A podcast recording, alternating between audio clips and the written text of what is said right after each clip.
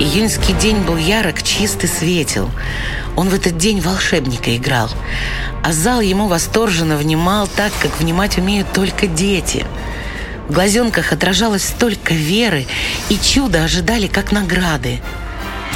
А за рекой уже рвались снаряды, горели осажденные бендеры — Потом он снял серебряную бороду, на вешалку повесил звездный плащ, и вскоре в центре раненого города он получил патроны и калаш. Земля дрожала от стального гула, и канонада больно била в грудь. Он видел зал, там дети ждали чуда, и он не вправе был их обмануть.